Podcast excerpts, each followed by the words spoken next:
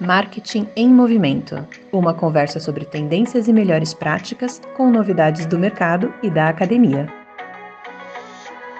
Seja bem-vindo a mais um Marketing em Movimento. Você, entusiasta do marketing que nos ouve em todos os lugares, todos os cantos do mundo, bem-vindo. Estamos aqui no nosso último episódio do ano. Em janeiro tem mais, mas vamos fechar o ano com chave de ouro, um episódio bem bacana para vocês. Quer saber mais sobre esse podcast? Links para todos os artigos e matérias e mais referências citadas aqui. Visite marketingemmovimento.com. Olá, Cavita! Oi, Pedro e todos os ouvintes. Que alegria, hein, ter iniciado esse podcast com vocês esse ano. E chegamos hoje ao terceiro e último episódio de 2021. E aí, Andrés, tudo bem? Tudo certo. Eu já estou no clima natalino aqui das festas, muita alegria, encontrando as pessoas, despedidas. Muito bem, vamos começar com os destaques que tivemos aí nas últimas semanas. Cavita, qual é o seu destaque? O meu destaque de hoje é a pesquisa The Rise of Sustainable Media. Ela acabou de ser finalizada e publicada, é, foi desenvolvida pela Dentsu e pela Microsoft, o Pedro, é, que compartilhou inclusive com a gente, e essa pesquisa ela buscou analisar algumas tendências de consumo sustentável. E aí tem vários resultados interessantes, eu vou pontuar aqui só alguns deles, mas claro, para quem quiser, é, eu vou deixar o link aí da reportagem que tem mais dados na descrição desse episódio, tá? Bom, a pesquisa ela foi feita com 24 mil consumidores em 19 países diferentes, então ela abarca aí um universo é, interessante. Os consumidores eles afirmam nessa pesquisa que eles têm vontade de fazer mais para ajudar a combater as mudanças climáticas. Então eles querem fazer mais por meio das suas ações, do seu consumo, e de outras atividades que se desenvolvem no dia a dia. Ou seja, a preocupação com as mudanças climáticas, ela foi apontada nessa pesquisa por 87% desses respondentes. E, incrivelmente, ela ficou à frente de preocupações com a Covid, com saúde dos amigos ou de familiares, ou até mesmo preocupação com o custo de vida. E essa preocupação, ela se traduz aí na busca de produtos e serviços que sejam mais sustentáveis. E também na troca de produtos que as pessoas consomem atualmente, que são o que a gente chama de produtos regulares, entre aspas, normais, por versões é, que sejam mais sustentáveis. Né? E aí, assim, essa preocupação de ou trocar ou buscar produtos mais sustentáveis foi apontada por quase metade aí dos respondentes. Por outro lado, a larga maioria dos consumidores, 84%, disseram que eles têm dificuldade para saber se as marcas são de fato sustentáveis. Então, nesse processo de eu quero ajudar eu quero mudar a forma como eu consumo, os produtos que eu escolho, os consumidores também na sequência vêm e falam, putz, mas eu também não sei muito bem quais são os produtos mais sustentáveis. E esse resultado ele está bem alinhado com uma pesquisa que eu desenvolvi aqui com o Andrés e também com a Denise, que fez mestrado lá na FEA com a gente, uh, e que a gente publicou em 2018 e era justamente sobre o conhecimento de selos sustentáveis. Então, os selos sustentáveis, eles são uma ferramenta, um mecanismo que ajuda a levar uma informação so, para o consumidor, para ele saber se esse produto é mais ou menos sustentável. Bom, nessa pesquisa que a gente fez, quase 90% dos respondentes disseram que tinham pouco ou nenhum conhecimento sobre os selos sustentáveis. É, e aí, além disso, a gente identificou que parte da confusão dos consumidores sobre o que é um produto sustentável, ou se aquilo é um selo ou não, ela é causada porque os consumidores eles não conseguem distinguir num produto o que, que é um apelo da marca e o que, que é um selo sustentável que seja efetivamente auditado. Então, essa falta de padronização na comunicação é, atrapalha o consumidor no ponto de venda. Bom, o link para esse artigo que eu mencionei de 2018 também está na descrição do nosso episódio. Né?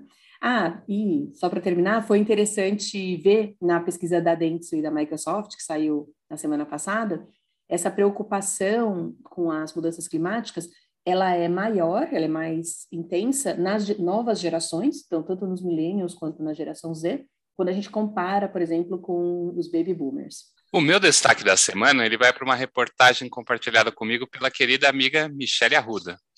Ela me mandou um link né, pelo WhatsApp de um artigo publicado na Folha de São Paulo que fala de novas redes de restaurantes focadas no público de baixa renda que agora estão virando franquias, né? O que chama atenção nesse caso são o nome das redes das franquias.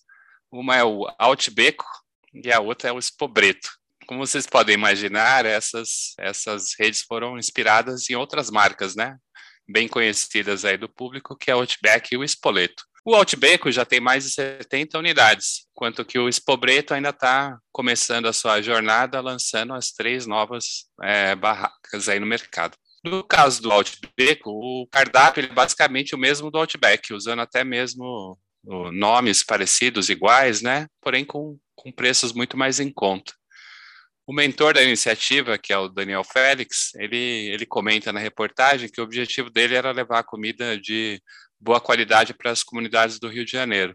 Na reportagem, ele, ele, até comenta que foi obrigado a descredenciar quatro lojas que não estavam seguindo os padrões de qualidade da rede.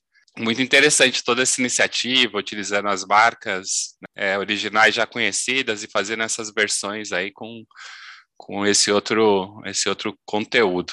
Acho que a grande questão né, seria as redes originais, o que, elas acham dessas iniciativas, até pelo uso diferenciada que está sendo feito do nome. Então, a reportagem entrou em contato com as empresas e aparentemente elas não estão preocupadas com isso.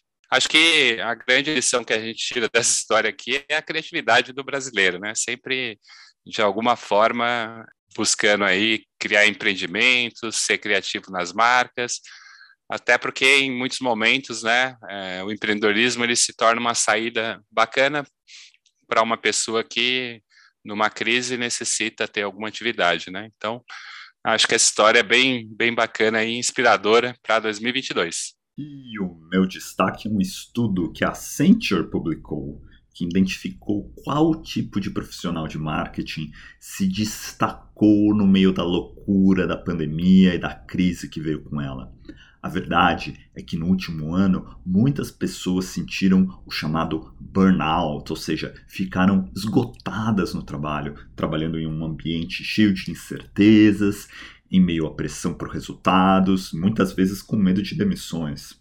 O estudo entrevistou mil marqueteiros e identificou que 17% deles foram na direção contrária, ao invés de esgotarem as suas energias, eles prosperaram nesse ambiente. A Accenture está chamando esses profissionais de thrivers, ou seja, aqueles que prosperam. Cinco comportamentos foram chaves para esse grupo se destacar. O primeiro foi usar a crise como uma oportunidade de reconectar com os clientes. Teve um projeto que foi pausado, você tem um pouquinho mais tempo, o que, que você vai fazer? Com esse tempo, você vai conversar com seus clientes, vai entender um pouco de quais são as dificuldades que eles estão passando naquele momento. Então, se você não tem todos os recursos na mão, a coisa mais importante que você pode fazer com o seu tempo é conversar com seus clientes.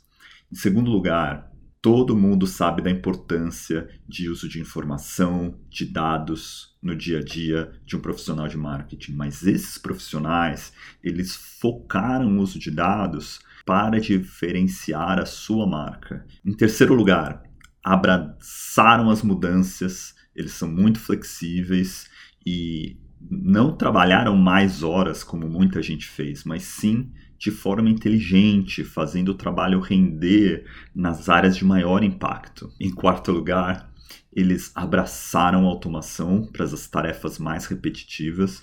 Muita gente critica a automação no mundo de marketing, acha que vai roubar empregos, ou que a automação não faz o trabalho tão bem quanto eu faço, enfim. Os profissionais que se deram bem recentemente são aqueles que abraçaram a automação nas tarefas mais repetitivas para que eles pudessem focar nas áreas mais criativas. E finalmente, eles tomaram um posicionamento de marca claro. A gente sabe que quem quer ser tudo acaba não sendo nada, e principalmente quando você tem menos recursos, você precisa focar em um atributo e ser reconhecido por ele. Então fica a dica dos comportamentos que levaram muitos a surfarem uma onda adversa, remaram contra a maré, estão se dando bem. Direto da Academia. Meu destaque nesse episódio é um artigo publicado na Harvard Business Review em 2020 pelos autores autores Kumar e Cohen Powers. Esse artigo ele trata das estratégias de marketing em momentos de recessão. Como 2022 se apresenta como um ano bastante complicado para o Brasil, para o Brasil, porque estamos fechando 2021 com inflação, problemas na arena política, desemprego, perda do poder aquisitivo, entre outras questões que estão impactando a nossa confiança na economia, né? É, nesse, nesse sentido, a pesquisa da, da FGV sobre a confiança do consumidor mostra que esse indicador está em queda nos últimos três meses. Isso significa que o consumidor ele vai ficar mais reticente em gastar o seu dinheiro, porque na incerteza sobre o futuro, as pessoas pensam que é melhor economizar em certos gastos, né? Então, diante disso, como é que as empresas se comportam, né? O que, que a gente faz? Investe mais, menos em marketing? Para os planos de lançar produtos? Muda o preço? Então, são, são essas questões que os autores Kumar e Paus tratam no, no texto, né? E de acordo com os autores, a melhor opção é investir mais ou pelo menos manter os investimentos anteriores, né? Eles baseiam isso numa série de exemplos que eles vão apresentando no artigo, né? E pesquisas que mostram que as empresas que tiveram melhor desempenho após a crise foram aquelas que tiveram essa estratégia de manter ou aumentar os gastos em marketing, né? A, a grande questão é o que, que explica isso, né? Então, acho que existe uma tendência geral do mercado de tirar o pé do acelerador na hora da crise. Então, as empresas que seguem o caminho contrário, elas conseguem vantagens competitivas, né? Por exemplo, se as firmas param de lançar novos produtos e a sua empresa mantiver os planos originais e lançar lá os seus novos produtos, o que vai acontecer é que eles, eles serão um dos poucos que estão disponíveis no mercado para aqueles consumidores que querem novidades, mesmo diante da crise, né?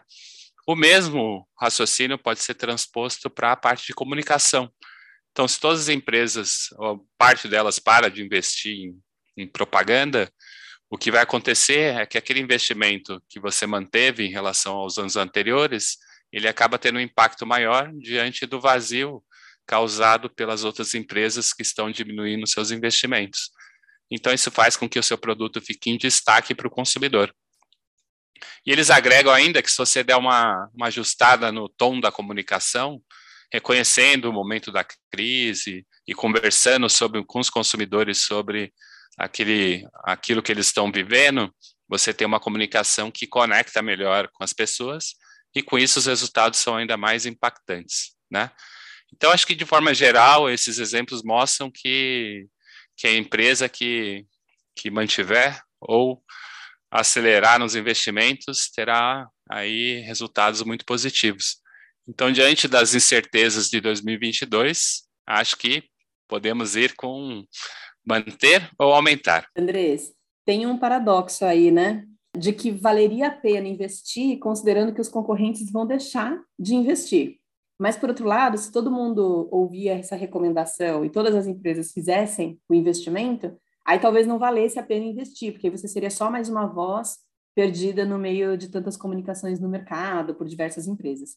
Ou talvez seria necessário outra estratégia de comunicação, se todo mundo estiver investindo, né, se estiver nessa situação de todo mundo, todas as empresas investindo, aí então uma estratégia talvez focada em diferenciação no conteúdo, nos canais, enfim, ou diversificar produto, enfim, diferenciar de alguma maneira esses a, a estratégia de marketing. É, nada mais fascinante hoje em dia do que a mudança do comportamento do consumidor em um mundo pós-pandemia. A gente fica à mercê do noticiário da semana, que pode ser uma nova variante, um novo tratamento, um novo estímulo do governo. Por isso, o nome do jogo hoje é agilidade. Aquela jornada do consumidor de quadro negro, que todo mundo caminha para tomar conhecimento, depois familiaridade, depois pesquisar, conversão, lealdade, enfim, isso não existe mais dessa forma linear e tudo acontece de forma muito rápida. Por isso, Os profissionais bem-sucedidos hoje são aqueles que conseguem botar na rua de forma muito ágil campanhas de topo de funil para educar o consumidor sobre as suas últimas novidades e de forma integrada já combinar campanhas de remarketing usando outras mídias fortes para gerar conversões, para ter essa agilidade que esses novos tempos demandam na Gringolândia. Hoje eu quero falar sobre os serviços de streaming que estão apostando bastante em conteúdo sazonal. Esse final de ano, muito conteúdo de festas de final de ano, conteúdo de Natal. Essa é uma tendência entre todos os serviços de streaming e talvez o Disney Plus seja o mais bem posicionado, pois tem uma biblioteca farta de filmes com temática de Natal. A Disney sempre investiu nesse tipo de conteúdo muito antes do streaming, pois o Natal é uma data cercada, cercada de magia. Isso tem uma afinidade muito grande com a marca Disney. Mas o que me chamou a atenção foi uma ação do canal Discovery, no seu serviço de streaming Discovery Plus, que é um serviço marcado por documentários, reality shows, que são shows sem script. É claro que eles têm um roteiro, mas você não escreve linha por linha o que a pessoa vai falar. Por isso são chamados de reality shows, como aqueles programas de reforma de casa, por exemplo. Mas até o Discovery Plus resolveu investir no seu primeiro filme tradicional com script de cinema, que é uma comédia natalina.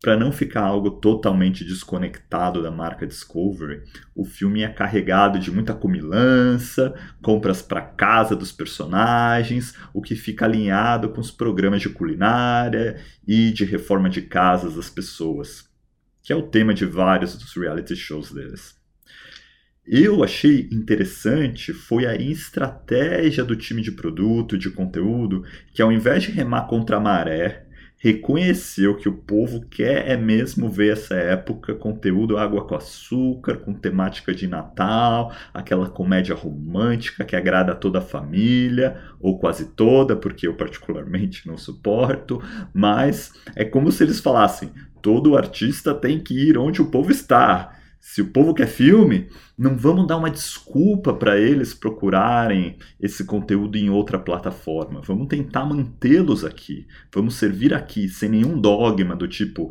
nós não fazemos filme, nós não fazemos conteúdo com script. Esse tipo de experimentação é muito necessário no contexto que nós já comentamos de se adaptar às mudanças do consumidor, que estão cada vez mais frequentes e rápidas. Adorei a sessão Gringolândia com espírito natalino. Eu adoro o Natal e sempre compro um panetone no momento em que eles aparecem no supermercado. Eu fico, às vezes, com a impressão de que eles estão aparecendo cada vez mais cedo e, às vezes, que eles nem saem dos supermercados, né? mas acho que é só a impressão minha.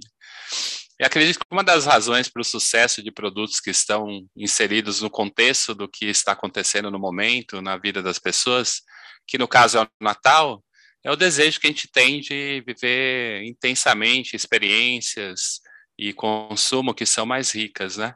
Então, acho que dessa forma, todo tipo de consumo, seja o panetone, os filmes, ou outras atividades que faz a gente mergulhar mais a fundo naquele momento da vida que a gente está passando, faz com que a gente se sinta mais conectado, não só com, com as pessoas, com os grupos com, a, com os quais a gente convive, mas com, com a sociedade como um todo. Então, acho que essa é a sensação que faz o pessoal fica feliz quando tem essas sessões de é, final de ano, filmes e etc. Bem legal, Andrés. Eu curto também esse espírito natalino e eu também sou uma dessas que compra rápido o primeiro panetone quando já encontra no supermercado.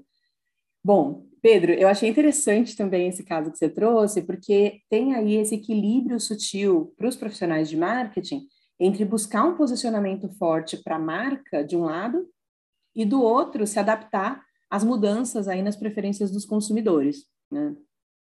As empresas elas precisam então conseguir se adaptar a essas mudanças, mas elas têm que tomar cuidado porque tem um limite aí do que, que significa perder a sua identidade, seu posicionamento, né? Enfim, então tem uma tem que ter uma preocupação aí porque não é simples esse limiar.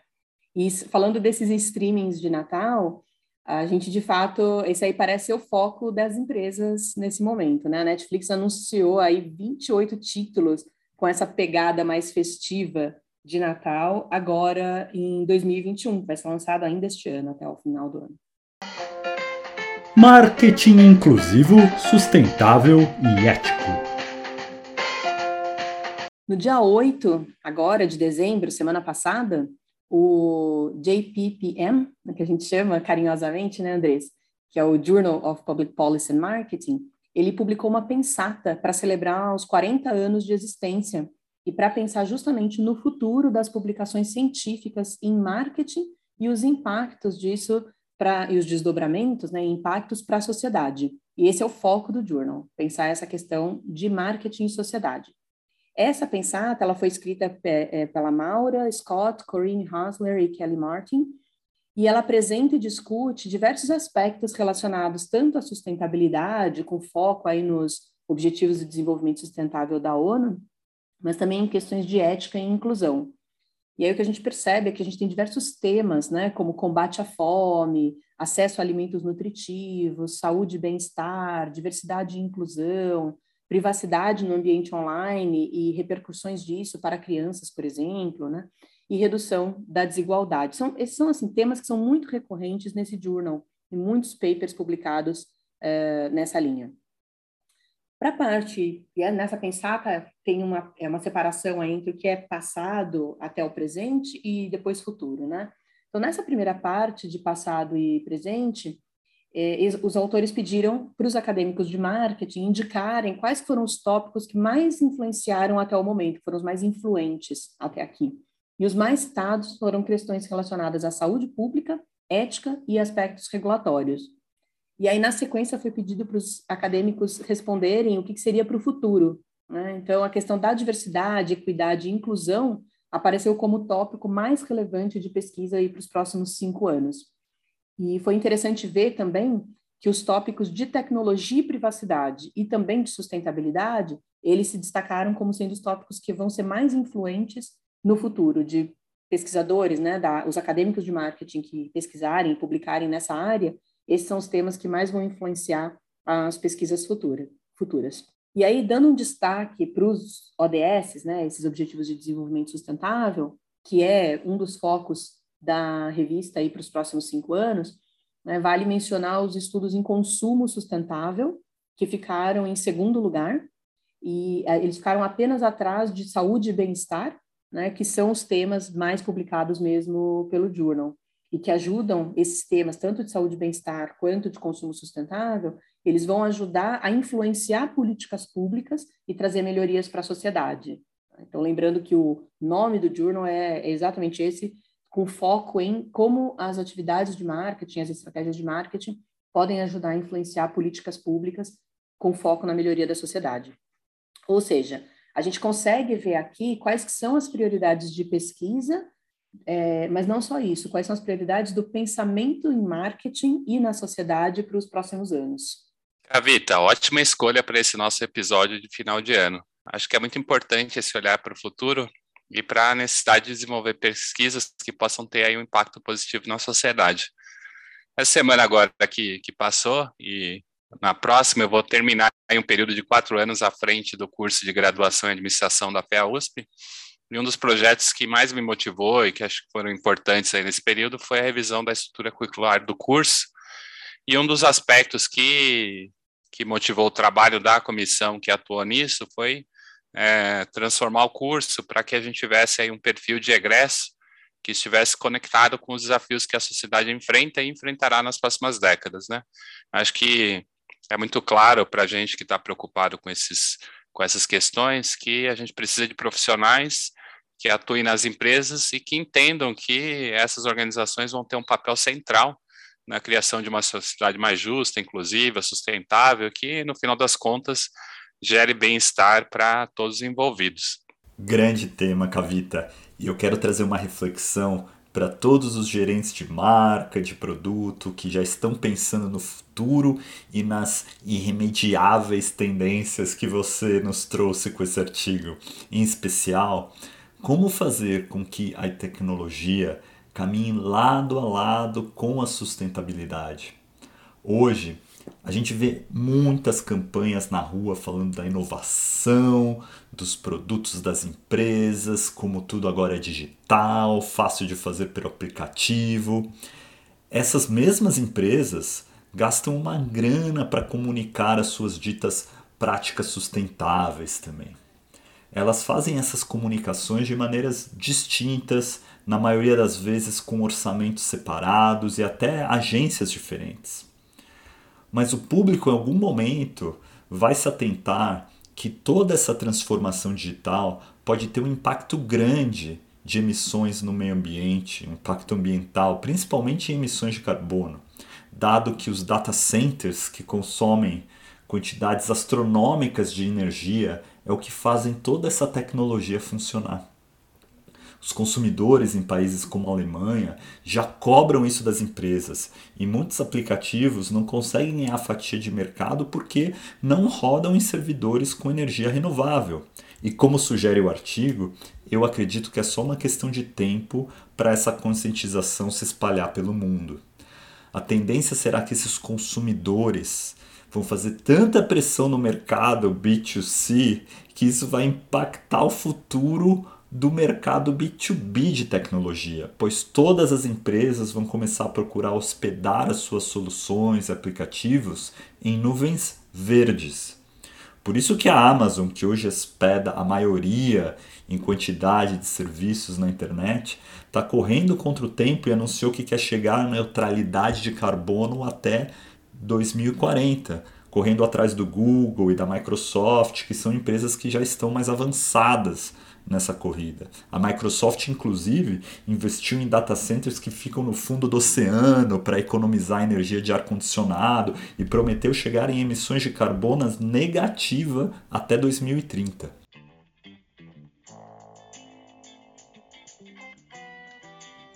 Dica de quem conhece.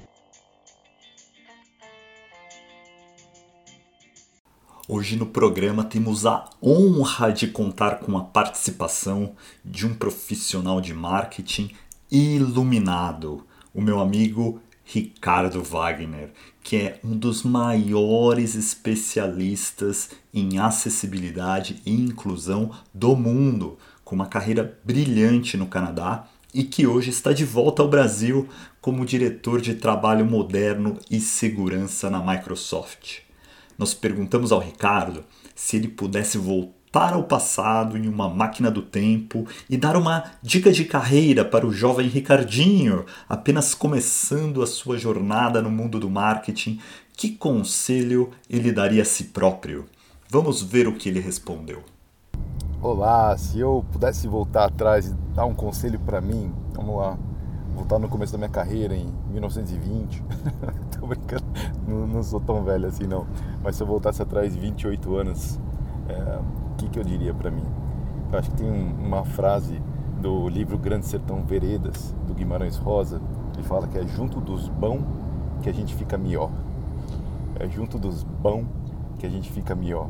Essa é uma frase tão bonita e ela expressa tanto Eu lembro que uma vez eu, eu quis comentar, num, celebrando 15 anos de Microsoft, eu fui fazer um post e, em inglês, e aí essa frase veio para mim. Eu falei, poxa, deixa eu colocar então a frase do Guimarães Rosa. É junto dos bons, a gente fica melhor, mas você tem que traduzir em inglês. Eu posso confirmar para vocês que não existe algoritmo que consiga traduzir no mesmo sentido da frase, que ela é linda, né? Então é um conselho especial só para as pessoas que falam língua portuguesa. Mas quando eu, eu olho é, minha carreira, eu vejo a influência das pessoas que me influenciaram.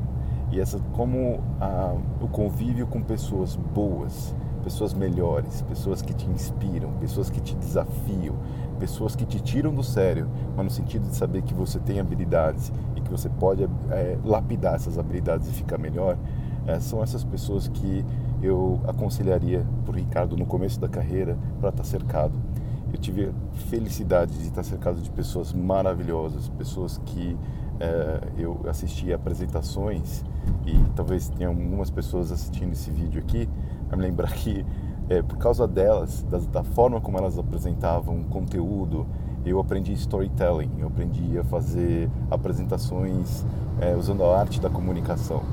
Uh, eu aprendi tanta coisa com tanta gente boa que eu teria tantos conselhos para poder passar, mas eu acho que esse foi o grande pilar. Estar tá cercado de pessoas boas. Então, eu espero que uh, essa, esse conselho para o Ricardo no começo da carreira também possa te inspirar para você que está começando a carreira agora e saber que sempre que você estiver cercado de pessoas boas, você tem uma grande chance de poder desenvolver habilidades que talvez você não sabia que tinha. Tá bom? Eu agradeço pela oportunidade. De São Paulo, no meio do trânsito, mando um abraço e um beijo para todos. Até mais. Muito bem, pessoal. Chegamos aí ao final do nosso terceiro episódio. Foi um prazer compartilhar esses breves momentos com a Cavita e com o Pedro, mas acima de tudo com os nossos ouvintes. Então, queria desejar a todos aí boas festas. Voltaremos logo mais em janeiro com novos episódios, novos conteúdos. E foi um prazer compartilhar esse espaço aqui com vocês. Pedro Cavita, valeu. Isso aí, Andrés. Desejando aqui, estou desejando também boas festas para todos os nossos ouvintes. Espero que também eles tenham curtido esses três primeiros episódios. Foi uma iniciativa aí de 2021, né, já chegando nesse finalzinho, mas a gente curtiu essa experiência e a gente pretende trazer novos conteúdos para 2022. Mas agora é o momento mesmo de encerrar esse ano, desejar boas festas, um bom encerramento de ano e um desejo de que 2022 seja melhor. Um excelente final de ano para todos e nos vemos em janeiro. Até lá, se quiser acessar os links dos artigos citados no programa ou mandar uma mensagem, uma sugestão, é só visitar marketingmovimento.com. Até mais!